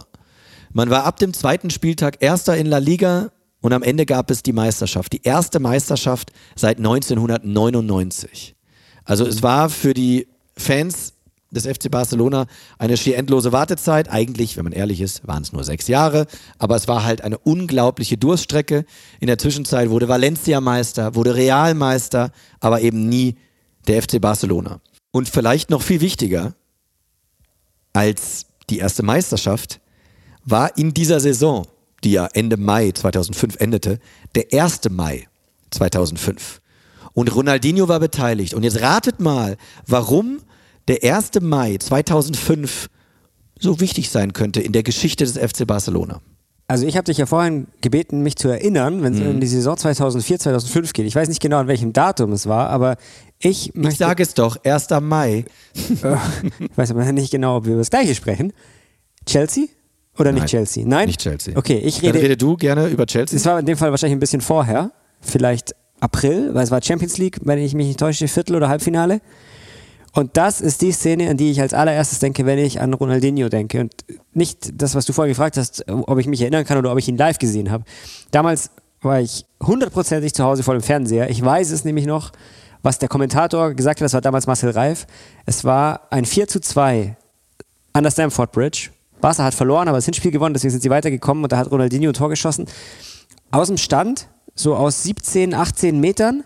Ich glaube, vor ihm steht Carvalho, der arme Hund, ich weiß es nicht mehr ganz genau. Er wackelt und wackelt und wackelt. Von links nach rechts, berührt den Ball aber nicht. Und dann schießt er mit der Spitze, also wirklich mit der Pike, Ein Tippkick-Tor. volle Kanne. Also, nee, volle Kanne nicht, aber einfach wie es halt nur Ronaldinho in dem Fall machen konnte. Aus dem Stand schießt er ein Tor und Marcel Reif sagt in dem Moment, Leute, nehmt die Wäsche von den Leinen, der Zirkus ist in der Stadt. Hat er gesagt? Das werde ich nie mehr vergessen. Frage dazu, hast du, wenn du zu Hause mal Fußball schaust, also hast du dann so einen so einen Stadionsitz, den du dann auf die Couch packst und baust du den Ventilator auf, so für den Stadiongegenwind ist. oder ja, genau, dass ich hast, hast, du, hast du so eine Martin Tyler äh, Holz, Holzpuppe neben dir? Er muss sich auch, wenn er hier zu Hause Fußball guckt, immer auf dem Klo anstehen. muss er sich immer anstellen. Fürs Feeling, fürs Deswegen gehe Feeling. ich aber Ne? schon vor der Halbzeit und ich gehe auch vor Abpfiff ins Bett. Das dass ich ist nicht auf im jeden Parkhaus Fall, hängen bleibe. Ja, das wäre geil, wenn die noch von deinem Innenhof runterfahren würdest. Einfach einen Block fahren, nur fürs Gefühl. Ne? Gehe ich in der 80. Ja. das ist auf jeden Fall eins der Top-Tore von Ronaldinho. Das stimmt. Er, der Ball liegt und er macht eine Finte, berührt den Ball nicht. Macht noch eine Finte, berührt den Ball nicht. Und ich glaube, es war Carvalho, der, in, der ja auch erst vor der Saison als Champions League-Sieger von Porto zu Chelsea gewechselt ist, zusammen mit der, seinem Trainer Jose Mourinho. Also wirklich ein guter Verteidiger. Und er kann nichts machen, obwohl Ronaldinho den Ball nicht mal berührt. Und dann ist es wirklich wie beim Tippkick mit der Pike links ins Eck. Der Torwart kann nichts machen. Peter Cech wahrscheinlich in dem Moment kann nichts machen. Und das war doll und es war platziert. Aber, lieber Mario, in dem Fall, ähm, schöne Anekdote, aber es war nicht die, die ich gesucht habe. Denn am 1. Mai 2005 schrieb Ronaldinho Geschichte, wobei eigentlich schrieb er nur das Vorwort.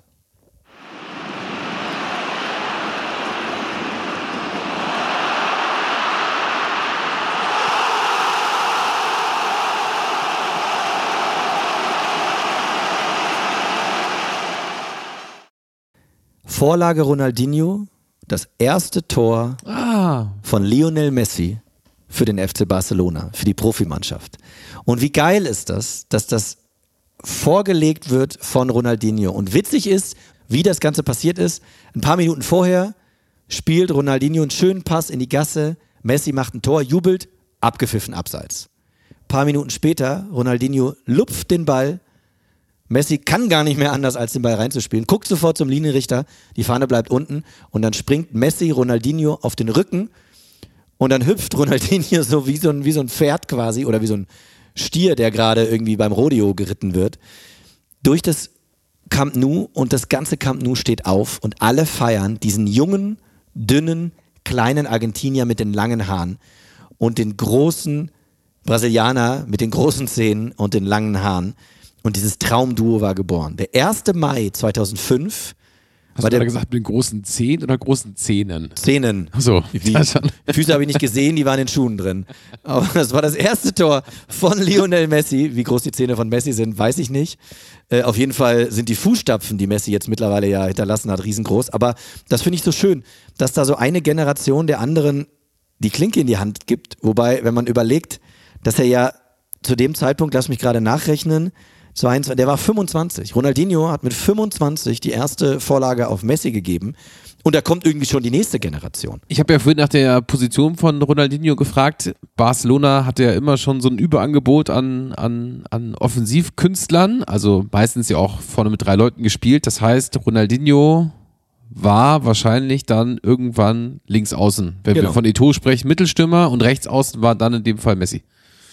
Ja, das Problem war, also zu dem Zeitpunkt Messi teilweise eingewechselt worden, ne? hatte ähm, damals noch die Nummer 30 übrigens, die er ja auch später bei PSG dann tragen durfte, tragen musste. Ehrlich, die 30? Ja. Krass, ich dachte, der hatte die 19 irgendwann mal bei Barca. Kann sein, dass er sie dann später noch hatte. Was aber ja witzig Okay. ist, dass Messi dann von Barca zu PSG wechselte, den umgekehrten Weg seines, und jetzt kommen wir nämlich dazu, seines Mentors, seines Vorbilds. Denn egal, wo man Lionel Messi in einem Interview reden hört über sein, seine Vorbilder, seine Mentoren, natürlich ist ein Vorbild eines Argentiniers, der in der Offensive spielt, immer Diego Armando Maradona, klar. Aber beim FC Barcelona ist sein großes Vorbild Ronaldinho gewesen. Und ähm, Hans, du hast gerade gesagt, es gab immer ein Überangebot an offensiven Künstlern und, und Ausnahmespielern bei Barcelona. Ähm, zu dem Zeitpunkt gar nicht so sehr. Ich habe es gesagt, 99 das letzte Mal Meister gewesen. Der Barca-Fußball war Effizienzfußball, kein schöner Fußball. Louis van Gaal war Trainer, der nicht so sehr die, den Fokus und, und, und das Auge auf, auf schönen Fußball gelegt hat, sondern auf erfolgreichen Fußball.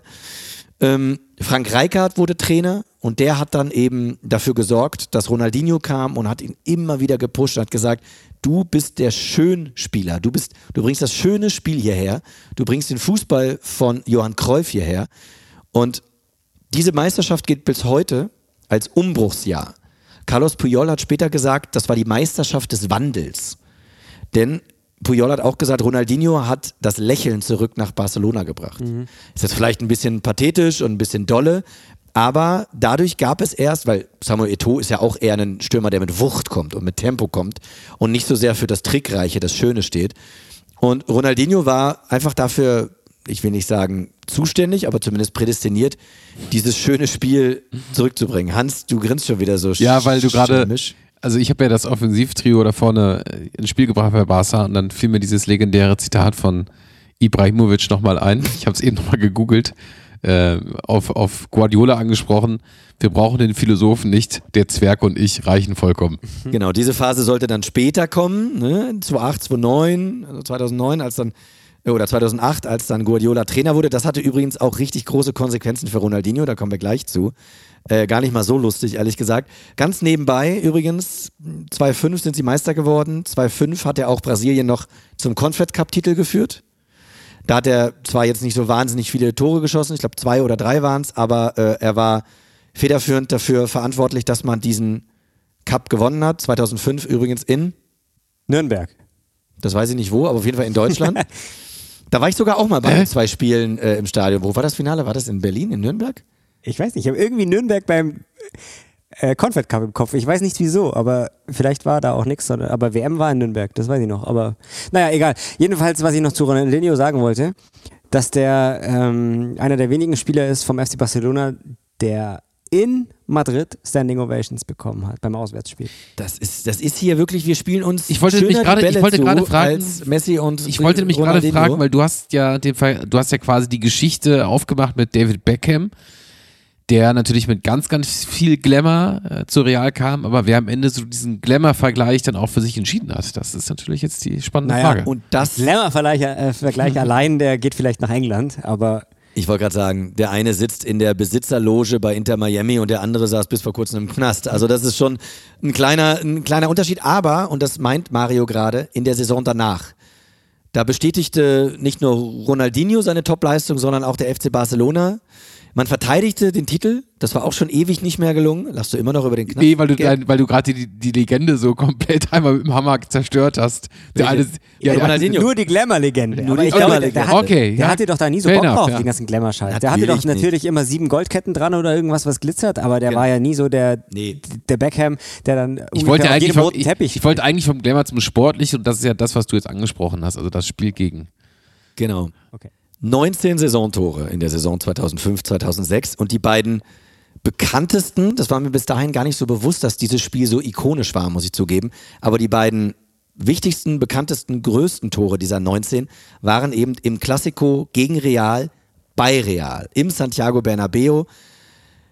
Das 1 zu 0 macht Samuel Eto'o, das 2 zu 0 in der zweiten Hälfte macht Ronaldinho und in das 3 zu 0 hören wir mal rein.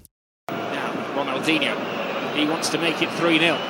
Goes past Elguera as if he isn't there and puts it through the legs. A master at work. Wow. Awesome. You are watching one of the all time greats at the peak of his powers. That was awesome. Absolutely superb. And listen to the fans here. Real Madrid fans applauding. And that shows their appreciation of the football that Barcelona have played here tonight at their stadium. Well, he looks up to the heavens. The man is a footballing god. Jo, deswegen schaut er nach oben. So ist das halt. Aber ja, ich habe schon oft erzählt, wir müssten eigentlich mal eine Folge machen über die besten Sportfotos. Heißt natürlich immer schwierig im Podcast, aber jeder kennt dieses Bild oder diese Bilder, weil es unglaublich ist, wie Real Madrid-Fans applaudieren. Und die stehen auf, die sitzen da nicht, sondern die stehen auf für einen Barca-Spieler. Und das ist ja wirklich Theater. Das ist seitdem ne? ja. absolut unvorstellbar gewesen. Auch davor muss man ganz genau nachzählen, wie häufig das gab. Also es ist wirklich ein, ja, ein geschichtsträchtiges Spiel gewesen. Also es gab wohl auch mal ein Spiel, bei dem Maradona für den FC Barcelona äh, wirklich performt hat und dann sollen Realfans auch äh, freudig erregt gewesen sein und applaudiert haben. Ähm, aber in der Form, dass wirklich, ich würde behaupten, 80 Prozent des Publikums aufstand und da wirklich nicht nur ihm, sondern der ganzen Barca-Mannschaft, aber vor allem eben ihm, weil er zwei Tore geschossen hat, ähm, applaudiert hat, das war unfassbar. Also ein, ein demütigender Moment für Real Madrid, speziell für Sergio Ramos. Also können sich am Umkehrschluss die Diego Costas und viele andere Angreifer auch bei Ronaldinho bedanken, dass sie, also dass er eigentlich Ramos zu dem gemacht hat, der er dann später war, oder? Einerseits demütigend, andererseits muss man schon sagen, das Demütigend war auch auch, wirklich dem Anlass angemessen. Ja. Weil das gab es seitdem meiner Meinung nach nie wieder. Ich weiß nicht, ob sie Messi mal applaudiert haben. Nein. Ich glaube nämlich nicht. Und das der, ist übrigens hat sich einmal mit seinem Trikot da vorne hingestellt. Wisst ihr, das ist, dieses ist auch ein gutes Foto, wie er das Trikot ausgezogen hat und die Zehen nach vorne Und das ist übrigens sehr witzig, Mario, dass du das sagst, denn unter diesem YouTube-Video ähm, gibt es ganz viele Kommentare. Und YouTube-Kommentare sind meistens relativ dämlich, aber da fand ich, das ist schon angemessen, dass die Leute dann drunter geschrieben haben, hä, okay, die haben Ronaldinho zugejubelt, aber warum haben sie nie Messi zugejubelt? Und ich glaube, das lag auch einfach daran, weil dieses Duell dann auch in den kommenden Jahren immer, ich will nicht hasserfüllter sagen, das klingt dann immer so nach Krieg, aber einfach viel umkämpfter wurde. Durch Mourinho gegen Guardiola, durch Ronaldo gegen Messi, durch Pepe gegen Busquets, durch Puyol gegen Ramos und so weiter und so weiter. Es wurde einfach immer physischer und auch immer böser. Und ich glaube, dass das deswegen nicht mehr so oft passiert ist. Ich glaube, Cristiano Ronaldo ist Grund Nummer eins. Alle anderen mögen auch stimmen und irgendwann in dieser Aufzählung berechtigt auftauchen. Aber ich glaube, Ronaldo ist die Eins, weil damals, als Ronaldo und Messi in der Zeit gemeinsam in der spanischen Liga waren, ging es ja immer darum, wer ist der Bessere, der Genau. oder der. Und da wollten natürlich die Realfans nicht nur den Anschein erwecken, Mhm. dass sie womöglich selber zweifeln und vielleicht sogar für Messi sind. Ja. Deswegen glaube ich, das gab es nicht. Und als Ronaldinho da war, das war einfach ein ehrliches Begeistertsein. Und jetzt dürft ihr aber Im dreimal raten, Das gibt's wer bei diesem Spiel mit der Nummer 23 im Realmittelfeld gespielt hat. Lieber David Beckham. Genau. Und da, glaube ich, wird sich dann Joan Laporta gedacht haben, uh, im Nachhinein habe ich dann vielleicht doch den richtigen Mann da geholt im Sommer 2003, als er eben nicht Beckham bekam, sondern Ronaldinho bekam. Und diese Saison 2005, 2006, da hat man nicht nur den Titel verteidigt in der Meisterschaft, sondern Ronaldinho ist auch zum zweiten Mal FIFA-Weltfußballer geworden und man ist 2006 Champions League-Sieger geworden Ja, gegen Jens Lehmann. gegen Jens Lehmann, wobei Jens Lehmann war nicht lange Teil Nee. dieses Finals, was nicht so sehr Aber an Ronaldinho, sondern vielmehr, glaube ich, an Samuel Eto'o Eto'o, lag, ja. wenn mich Ja. nicht alles Ja. täuscht. Und dann hat man also dieses Spiel gegen Arsenal gewonnen und Ronaldinho in dieser Champions In League-Saison, Paris übrigens. ah, in seiner alten Heimat. Ja, fällt mir jetzt gerade ein. Und er hat in zwölf Champions League-Spielen in der Saison sieben Tore geschossen, weil wir ja so oft vorhin schon gesagt haben, es war nicht immer nur das Tore erzielen, sondern das, wie er gewirkt hat, wie er Tore erzielt hat, wie er Tore vorbereitet hat. Aber auch quantitativ lief das in der Saison ganz gut. Und deswegen war er, und das sagen viele Experten, da war er wirklich auf dem Peak. Also 2005, 2006 war Ronaldinho der beste Fußballer der Welt. Ich erinnere mich noch an ein weiteres Tor, allerdings weiß ich nicht mehr gegen wen. Aber es kam eine Flanke, er nimmt sie mit der Brust an, Ball springt relativ weit hoch, von der Brust weg. Er dreht sich in der Zeit aber um und macht ein Fallrückzieher-Tor direkt unter die Latte. Ja. Das weiß ich noch, dass ich zu Hause gesehen habe, weil früher lief immer die Primera Division, hieß es ja damals noch, war noch Ja. nicht die La Liga. Ähm, auf Premiere, glaube ich, am Sonntagabend, da war halt immer ein Topspiel oder zwei, es war immer Real oder Barca eigentlich, manchmal auch beide hintereinander. Und in einem dieser Spiele, die ich jede Woche wirklich habe anschauen wollen und auch eigentlich wirklich jede Woche gesehen habe, ist das Tor gefallen. Und ich weiß noch, wie ich zu Hause aufgesprungen bin, weil ich dachte, das kann jetzt nicht sein Ernst sein. Es kann nicht wahr sein. Der war so gut teilweise. Gab es nicht auch dieses, ich glaube nicht, dass wir heute schon drüber gesprochen haben, aber dieses sehr unspektakuläre, aber einfach geniale Tor mit der Pike unter der Mauer durch? War das nicht auch Ronaldinho? Ronaldinho war einer der ersten, der, jedenfalls einer der ersten im. Seitdem liegt doch immer jemand, oder? ich glaube nicht, dass Ronaldinho das begründet hat, aber zumindest war Ronaldinho einer der ersten im Weltfußball, der diesen Trick einfach angewandt hat. Ronaldinho war Aber- eben trickreich ohne Ende und er hat eben auch mal unter der Mauer durch ein Tor erzielt. Ich glaube allerdings nicht mit der Pike beim Freistoß. Das wäre ein bisschen Ja, komisch. mit der oder? Innenseite, Glaube würde ich war- behaupten. Ich bin mir nicht ganz sicher, aber ich glaube, Hans, es war mit der Innenseite, damit der Ball mit der Pike da nicht irgendwie zu hoppeln anfängt, sondern der hat ihn, glaube ich, wirklich einfach mit der Innenseite drunter Mario, du hast, durchgeschoben. Ich glaube, dass der junge Thomas Müller das Tor damals gesehen hat und gesagt hat, ich denke mir da mal was aus, ja. Mario, du hast gerade gesagt, dass man sich damals gedacht hat, das kann doch nicht wahr sein. Das geht ja gar nicht. Und das werden sich auch viele, und da kommen wir jetzt zur WM 2006. Ich habe es gesagt, Ronaldinho auf der Höhe seiner Power, auf, also wirklich auf dem Peak. Und 2006 werden viele Brasilianer gesagt haben, das kann doch nicht wahr sein. Denn ab dieser WM 2006 geht's so langsam bergab für Ronaldinho. Schon, muss man sagen. Der war 26 Jahre alt. Ich weiß nicht, wie ihr das seht, aber 26 hätte ich gedacht, das wäre so kurz vorm besten Alter sozusagen. Da geht's erst richtig los. Ja, vor allem, weil wir gerade vorhin erfahren haben, dass der erst mit 21 nach Europa gegangen ist. Und deswegen hat er eigentlich, wenn man es so rechnet, nur die fünf Jahre. Und wir reden äh, in der Legendenfolge jetzt über ihn. Und es gibt andere, die haben 15 Jahre auf dem, Genau. nicht ganz dem Niveau gespielt und die haben noch keine Folge bekommen.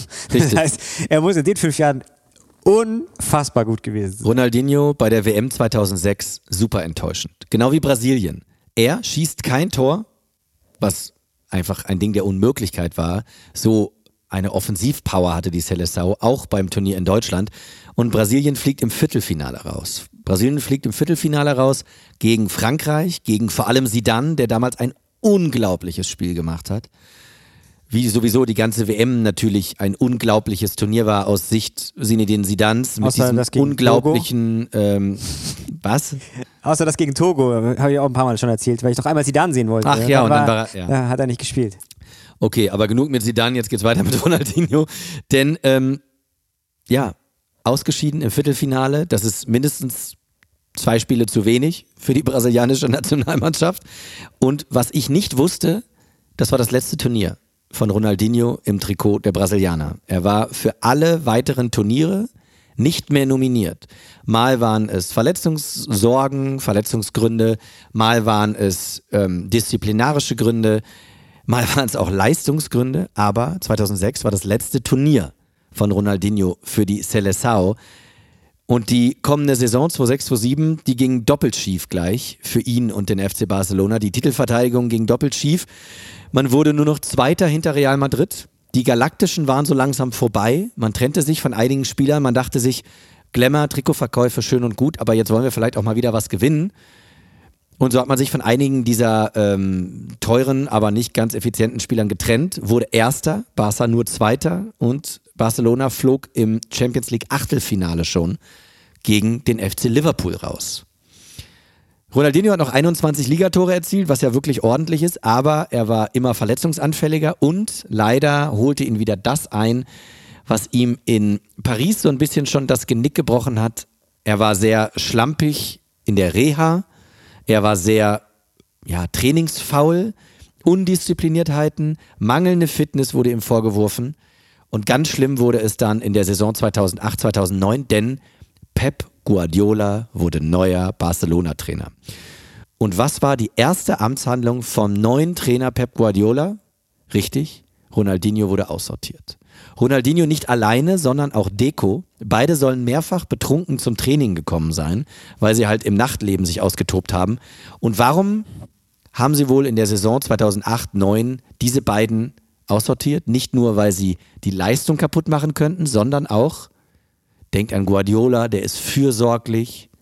Sie hatten eine riesige Angst, dass der Mentor seinen Schüler Ah, okay.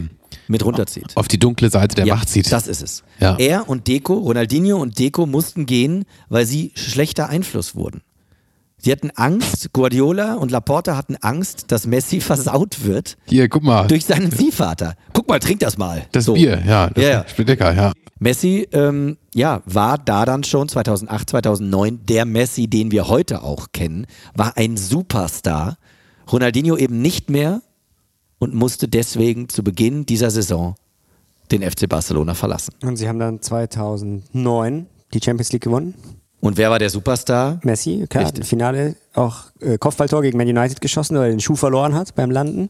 Und 2011 haben sie wieder die Champions League gewonnen. Also war nicht unbedingt die falsche Entscheidung im Nachhinein von. Guardiola. Sie haben auf das richtige Pferd gesetzt. Sie haben einfach das genau gecheckt, okay, dieser Ronaldinho, der hier einen Fünfjahresvertrag 2003 unterschrieben hatte, zwischenzeitlich nochmal verlängert hatte, gutes Geld verdient hat und auch gute Leistung gebracht hat, aber irgendwann einfach schlampiger wurde. In allem. Im Training, in der Reha, wenn es um Disziplin ging.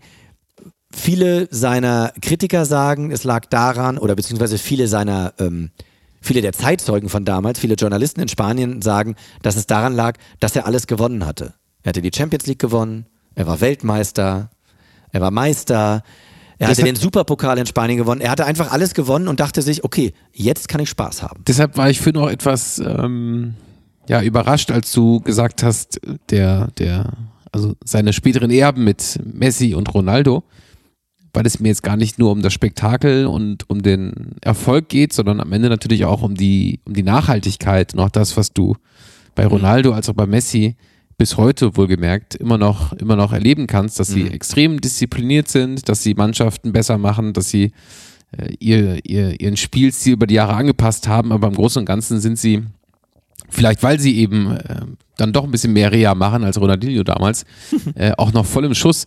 Und dafür, also wenn man den Vergleich zieht, äh, war seine, seine, wirklich seine Peakzeit doch relativ kurz. 164 Scorerpunkte in 207 Spielen für Barcelona. Das ist wahnsinnig gut. ja. Aber dann war es eben vorbei. Er wechselte 2008 zu Milan, nach Italien, wo man ja sagt, okay, da ist das Ganze etwas langsamer, da ist es eher taktisch geprägt, vielleicht kommt er da besser klar. Aber nein, sein Abstieg ging weiter. Anfangs war es noch ganz geil mit ihm und Ibrahimovic im Angriff, mit Alessandro Pato, einem anderen Talent, wo man ja gedacht hat, könnte der der nächste Messi werden. Im Angriff hat aber auch nie so richtig funktioniert. Er war immer häufiger angeschlagen. Er, und das sieht man auch, wenn man sich das anguckt. Ja, das Trikot war relativ weit, aber es spannte dann hier und da doch etwas. Also war er auch mit Ronaldinho hier und da einsaufen. Nee, ich meine bei Ronaldinho. Ach so. Nicht bei Pato. Wobei, wer weiß, vielleicht spannte das Trikot bei Alessandro Pato auch, ich weiß es nicht. Aber Nach drei Jahren war auch das AC Mailand-Kapitel beendet. Er hat in der Zeit, ich habe es gesagt, zweimal gegen Werder gespielt. Ähm, Für die hat es auch gereicht, ne? ja, er hat gegen Werder gespielt, für die hat es gereicht, aber äh, naja, sonst hat es nicht mehr für allzu viel gereicht. Wenn man sich nur die Zahlen anguckt, denkt man, war doch okay. 55 Scorerpunkte in 95 Spielen. Gute Quote, aber er war eben, ich will nicht sagen Stehgeiger, aber es war keine Dynamik, es war keine Spielfreude. Das, es gab italienische Zeitungen, die getitelt haben, der Fußball hat sein Lachen verloren. Und genau so war es auch. Er war nicht mehr dieses, äh, wenn ihr, wenn ihr euch Barca-Videos anguckt, der Ball kam, er hat den Ball teilweise aus Spaß mit dem Rücken gestoppt. Der hat den Ball, der kam, der hat den mit so zwischen den Knien eingeklemmt und ist damit zwei, drei Meter gehüpft. Also wirklich so vollkommen verrückt, weil man gemerkt hat, der ist ein, ein, Intuitionsfußballer, der hat einfach Bock. Das ist ein Clown. Aber bei Milan war das wirklich, das war überhaupt nicht mehr das Thema. Er verließ Milan nach drei Jahren, ging zu Flamengo in die brasilianische Heimat. Da gab es nochmal drei Millionen Euro Ablöse. Dann ging er nach einem Jahr zu Atletico Mineiro, innerhalb Brasiliens also gewechselt. Da hat er die Copa Libertadores gewonnen. Da dachten alle, oh, der kann es ja doch noch. Da ist er wieder. Ja. Und zwei Jahre später ging er dann nach Mexiko. Er wechselte zu Querétaro, hat in der Liga MX, also in der mexikanischen Liga gespielt, aber auch nur ein Jahr. Dann Fluminense, da nur ein halbes Jahr und dann Karriereende. Und dann ähm, geht es ja bei uns, Hans hat das mal erfunden, dieses Sprichwort, dass es bei uns in Legendenfolgen ja auch nicht nur um dunkle Kapitel ging, sondern ja auch oft darum, dass jede Hall of Fame auch eine Art Falltür hat. Ja. Ne? Also das Leichen im Keller, könnte man auch sagen. Und bei Ronaldinho, da gibt es so einiges. Also die Akte ist ganz schön dick. Nicht nur Ronaldinho war am Ende relativ dick, sondern auch die Akte. Ähm, Ende 2017 hat er ähm, verkündet, dass er den ja, rechtspopulistischen, teilweise faschistischen Politiker äh, Bolsonaro unterstützen möchte und trat dann aber wenig später, weil ihm das wahrscheinlich zu liberal war, der rechtsreligiösen Partei Republicanos bei. Ja, genau, ach herrje, trifft's ganz gut. 2018 musste er auch 2,2 Millionen Euro Strafe zahlen, weil er und sein Bruder, wir erinnern uns, der ehemalige Fußballprofi beim FC Sion, die haben beim Bebauen eines Grundstücks in Brasilien Umweltschäden verursacht. Da musste er über 2 Millionen Euro bezahlen. Und ähm, weil diese Strafen nicht so schnell bezahlt wurden, wurden ihm irgendwann ihm und seinem Bruder die Pässe entzogen. Und dann ist er 2020 mit seinem Bruder von Brasilien nach Paraguay gereist und wurde dort verhaftet, weil die beiden nicht ihre echten, die wurden ihm ja entzogen, sie hatten gefälschte Pässe dabei. Und das war dann auf jeden Fall nochmal richtig dolle. Das war richtig dolle, weil In das den Medien. groß in den Medien. Genau, Und der und sah dann- auch schlimm aus. Hatte diese, Ja. diese, diese, diese komische Schirmmütze, die sonst nur hier Klaus Meine von den Scorpions immer aufhat, diese Känguru-Mütze. Auch schon leicht, leicht graue Haare, glaube ich. Also ja, das ist ja auf nicht so Fall weiter schlimm, aber auf jeden Fall dicke Augen und leicht. Sehr, äh, sah sehr mitgenommen aus. Und dann gibt es eben diese schöne Geschichte, die ich letzte Woche schon angedeutet habe. Dann war er, glaube ich, in Paraguay im Knast für ein paar Wochen. Das war so gesehen äh, so die, die erste sechs Monate. sechs Monate sogar. Er war sechs Monate in Paraguay in Haft, er und sein Bruder. Und sie durften erst gehen, als ungefähr 160.000 Euro Kaution bezahlt wurden. Und das fand ich so schade. Das hat aber ganz schön lang gedauert. Ja, ich weiß nicht, ob sie gesammelt haben, aber das, ich finde das so krass, dass du, wenn du überlegst, dass das, der hat 2015 seine Karriere beendet in Brasilien und fünf Jahre später sitzt er im Knast. Früher hat er die schönsten Pässe gespielt, jetzt hat er irgendwie die, die, seinen eigenen Pass gefälscht. Das ist doch, also ich finde das so krass und deswegen fragte ich ganz am Anfang, und jetzt schließen wir die Klammer, was macht eine Legende zur Legende und kann man diesen Legendenstatus eigentlich verlieren? Wir haben hier so oft schon über Fußballer gesprochen, bei denen es etwas kippelig wurde. Aber bei Ronaldinho, finde ich, ähm, habe ich kaum noch irgendwie Hoffnung, dass das wieder zurückgeht. Und jetzt, bevor ihr darauf antwortet, ein Arbeitskollege von mir bei Sky, den ihr damals von eurer Sky-Zeit auch noch kennt, Martin Weinberger, mit dem habe ich heute noch über Ronaldinho gesprochen. Ich soll euch übrigens schön grüßen von ihm. Ganz lieben Dank. Er Gut hat zurück. gesagt, dass er glaubt, dass Ronaldinho einen zweiten Frühling erlebt bei den jungen Leuten, bei der Generation TikTok, weil er, und er hat einen zwölfjährigen Sohn, er weiß, wovon er spricht, ähm, glaubt, dass ja die heutige Jugend nicht mehr so sehr auf Vereine guckt, sondern nur auf Einzelkönner guckt und mehr auf Tricks guckt und mehr auf äh, irgendwelche ähm, Superstars, die du dir bei irgendwelchen FIFA-Spielen freispielen kann, Glaubt ihr, dass Ronaldinho heute durch diese Freestyle, Fußballer und so weiter, dass der dann nochmal irgendwie vielleicht den irgendwie, weiß nicht, nochmal zurückkommt? Oder ist das einfach. Also, wenn seine Akten gelegt? einzige Hoffnung TikTok ist, dann ist es wirklich schwierig für mich zu verstehen. Weil ich mit der heutigen Jugend in dem Sinne keine Berührungspunkte habe, weil ich nicht weiß, ob die wirklich noch Vereinsfußballfans sind oder ob die ernsthaft jetzt, ich meine jetzt gar nicht mal lächerlich, sondern wirklich aufgrund von TikTok und so, nur noch diese Tricks-Typen mögen, weil die das so nicht anders kennen. Das wäre natürlich total tragisch, weil Fußball, klar, es gab immer schon, du warst Fan von, keine Ahnung, wahrscheinlich von Miku und von Lars Ricken? ja, Ricken, Riedle, egal wer, irgendwelche Bayern-Spieler bei mir früher, aber es war halt in erster Linie mal der Verein. Bei der heutigen Jugend, wenn das wirklich anders sein sollte, so wie das gerade sich angehört hat, das wäre wirklich tragisch. Das weiß ich nicht. Keine Ahnung, müssen wir mal nachfragen, aber also bei der, bei der Jugend in dem Fall. Oder? Ja, ist ja so. Das du, keine- siehst, du siehst, geh einmal, geh einmal in den, in den Mallorca, Thailand oder was weiß ich was von Urlaub. Du siehst Mbappé-Trikots. ja klar, aber das du siehst früher auch schon, aber ob die dann wirklich den, Ja, aber du siehst. Ja, wahrscheinlich Ich glaube hast du nicht, schon dass ein diese bisschen recht. Person Paris Saint-Germain. ja, ja, ist. ja, das stimmt. Aber du kannst ja an deinem Mbappé. eigenen Konsumverhalten festmachen. Wenn ich jetzt ähm, Insta oder YouTube Shorts mir anschaue, dann äh, bekomme ich ja die besten Szenen des Spiels geliefert in kleinen Snippets. Und ich glaube schon, dass das die, lass uns sie die TikTok-Generation nennen, äh, auf jeden Fall schon bedient und ein ganzes Spiel von 90 Minuten, in dem am Ende nur zwei Tore fallen, vielleicht die Leute jetzt nicht mehr so vom Hocker haut. Ähm, ich glaube, dass Ronaldinho sicherlich in diesem Format noch gut funktionieren würde. Ich habe das mit dem Knastspiel angesprochen, um auch auf deine Frage äh, zu antworten. Ich finde, ein Legendenstatus geht dann verloren, wenn du wirklich, also wenn du Menschen umbringst, wenn du als Fußballer Frauen schlägst. Ähm, wir hatten das damals bei Ryan Giggs, der seine Frau jahrelang betrogen hat. Ich persönlich denke mir dann so, okay, das ist schon irgendwie auch krass so. Also wenn du, wenn du, wenn du weißt, okay, du, du gehst moralisch wirklich einen völlig falschen Weg. Bei Ronaldinho, wenn er dann irgendwie im Knast, ich habe das eben nochmal aufgemacht, den Artikel, ähm, es gab ja dann wirklich so ein Spiel auf dem Innenhof wahrscheinlich und ähm, er hatte irgendwie auch gar keinen Bock, äh, sich Fußballschuhe zu kaufen, weil er wollte dort nicht heimisch werden. Sechs Monate ist am Ende dann doch relativ lang. Aber er hat natürlich dann alle irgendwie abgezogen und hat, glaube ich, bei einem 11 zu 2 Sieg ähm, für, für sechs Vorlagen gesorgt und für fünf Tore. Und in dem Moment, wenn ich jetzt dabei gewesen wäre, hätte ich gesagt, krass, der Typ hat richtig Scheiße gebaut, aber das ist hier gerade legendärer Auftritt. So. Weil er irgendwie dann doch nochmal all das rausholt, was ihn irgendwie in dieser Zeit in Barcelona ähm, weltberühmt gemacht hat. Eigentlich ist das jetzt eine Frage fürs Feuilleton. Muss man Werk und Künstler trennen? Das ist natürlich in der Musikszene überall der Fall, wo es immer wieder die gleiche Diskussion gibt. Jetzt sind wir beim Fußball auch so weit, weil es immer wieder ein paar Spieler gibt, bei denen man wirklich über diese Frage nachdenken muss.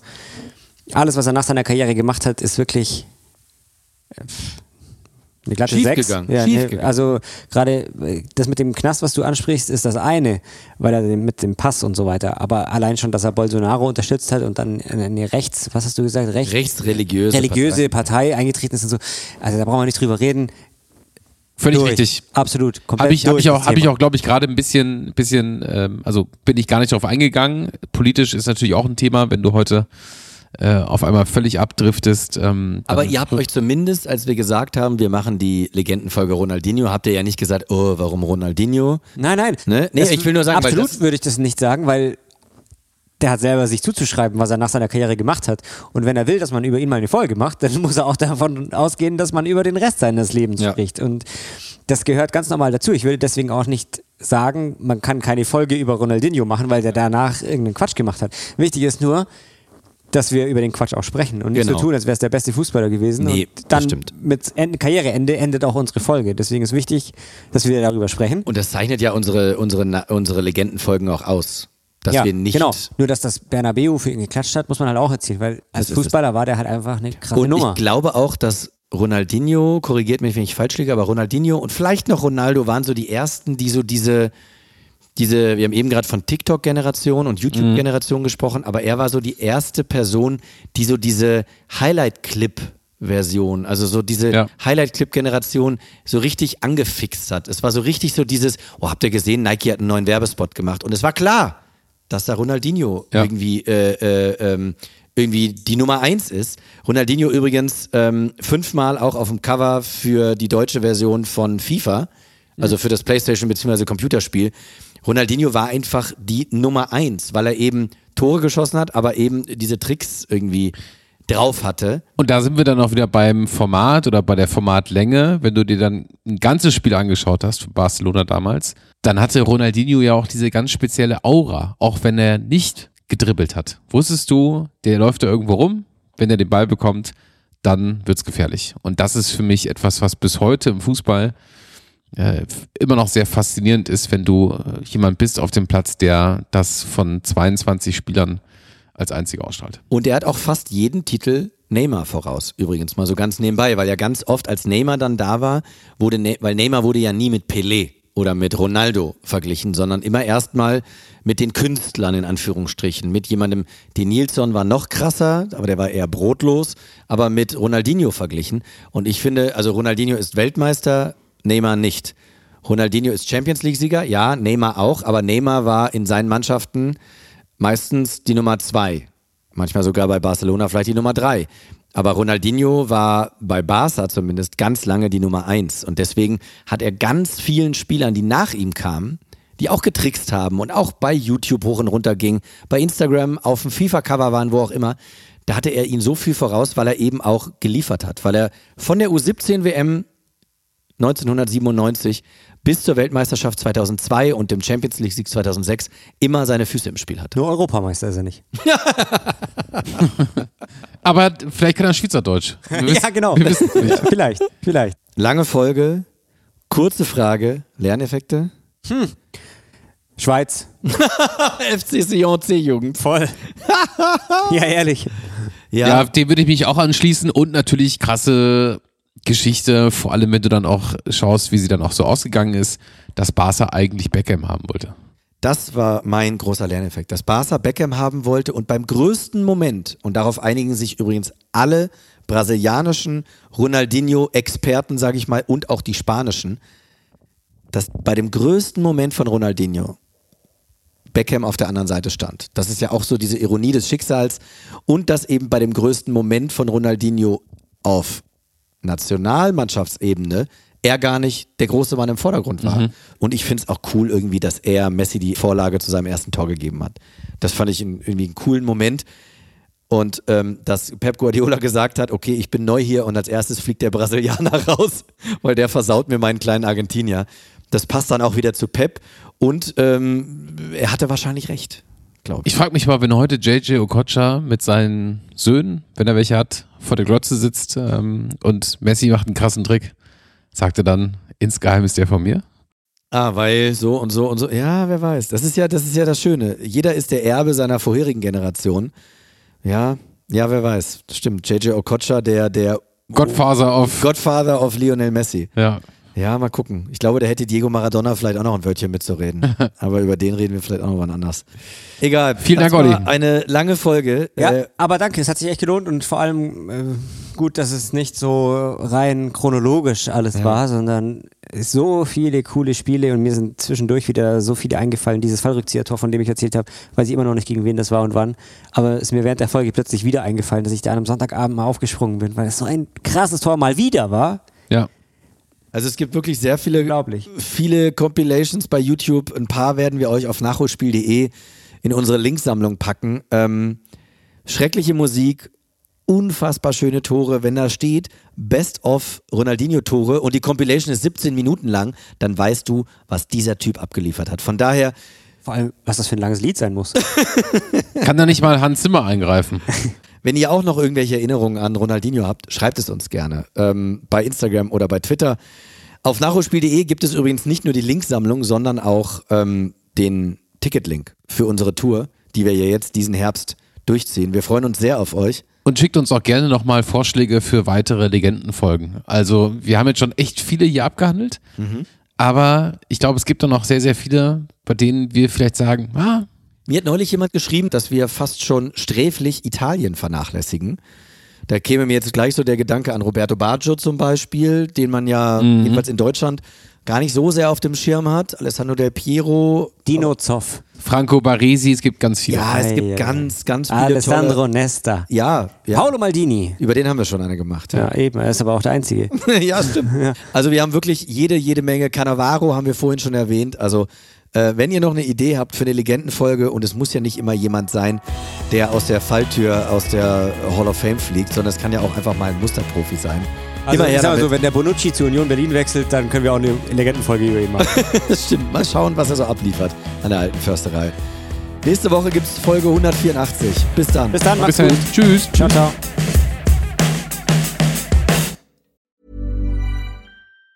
Even on a budget, quality is non-negotiable. That's why Quince is the place to score high-end essentials at 50 to 80% less than similar brands. Get your hands on buttery soft cashmere sweaters from just 60 bucks, Italian leather jackets, and so much more. And the best part about Quince, they exclusively partner with factories committed to safe, ethical, and responsible manufacturing. Elevate your style without the elevated price tag with Quince. Go to quince.com slash upgrade for free shipping and 365-day returns.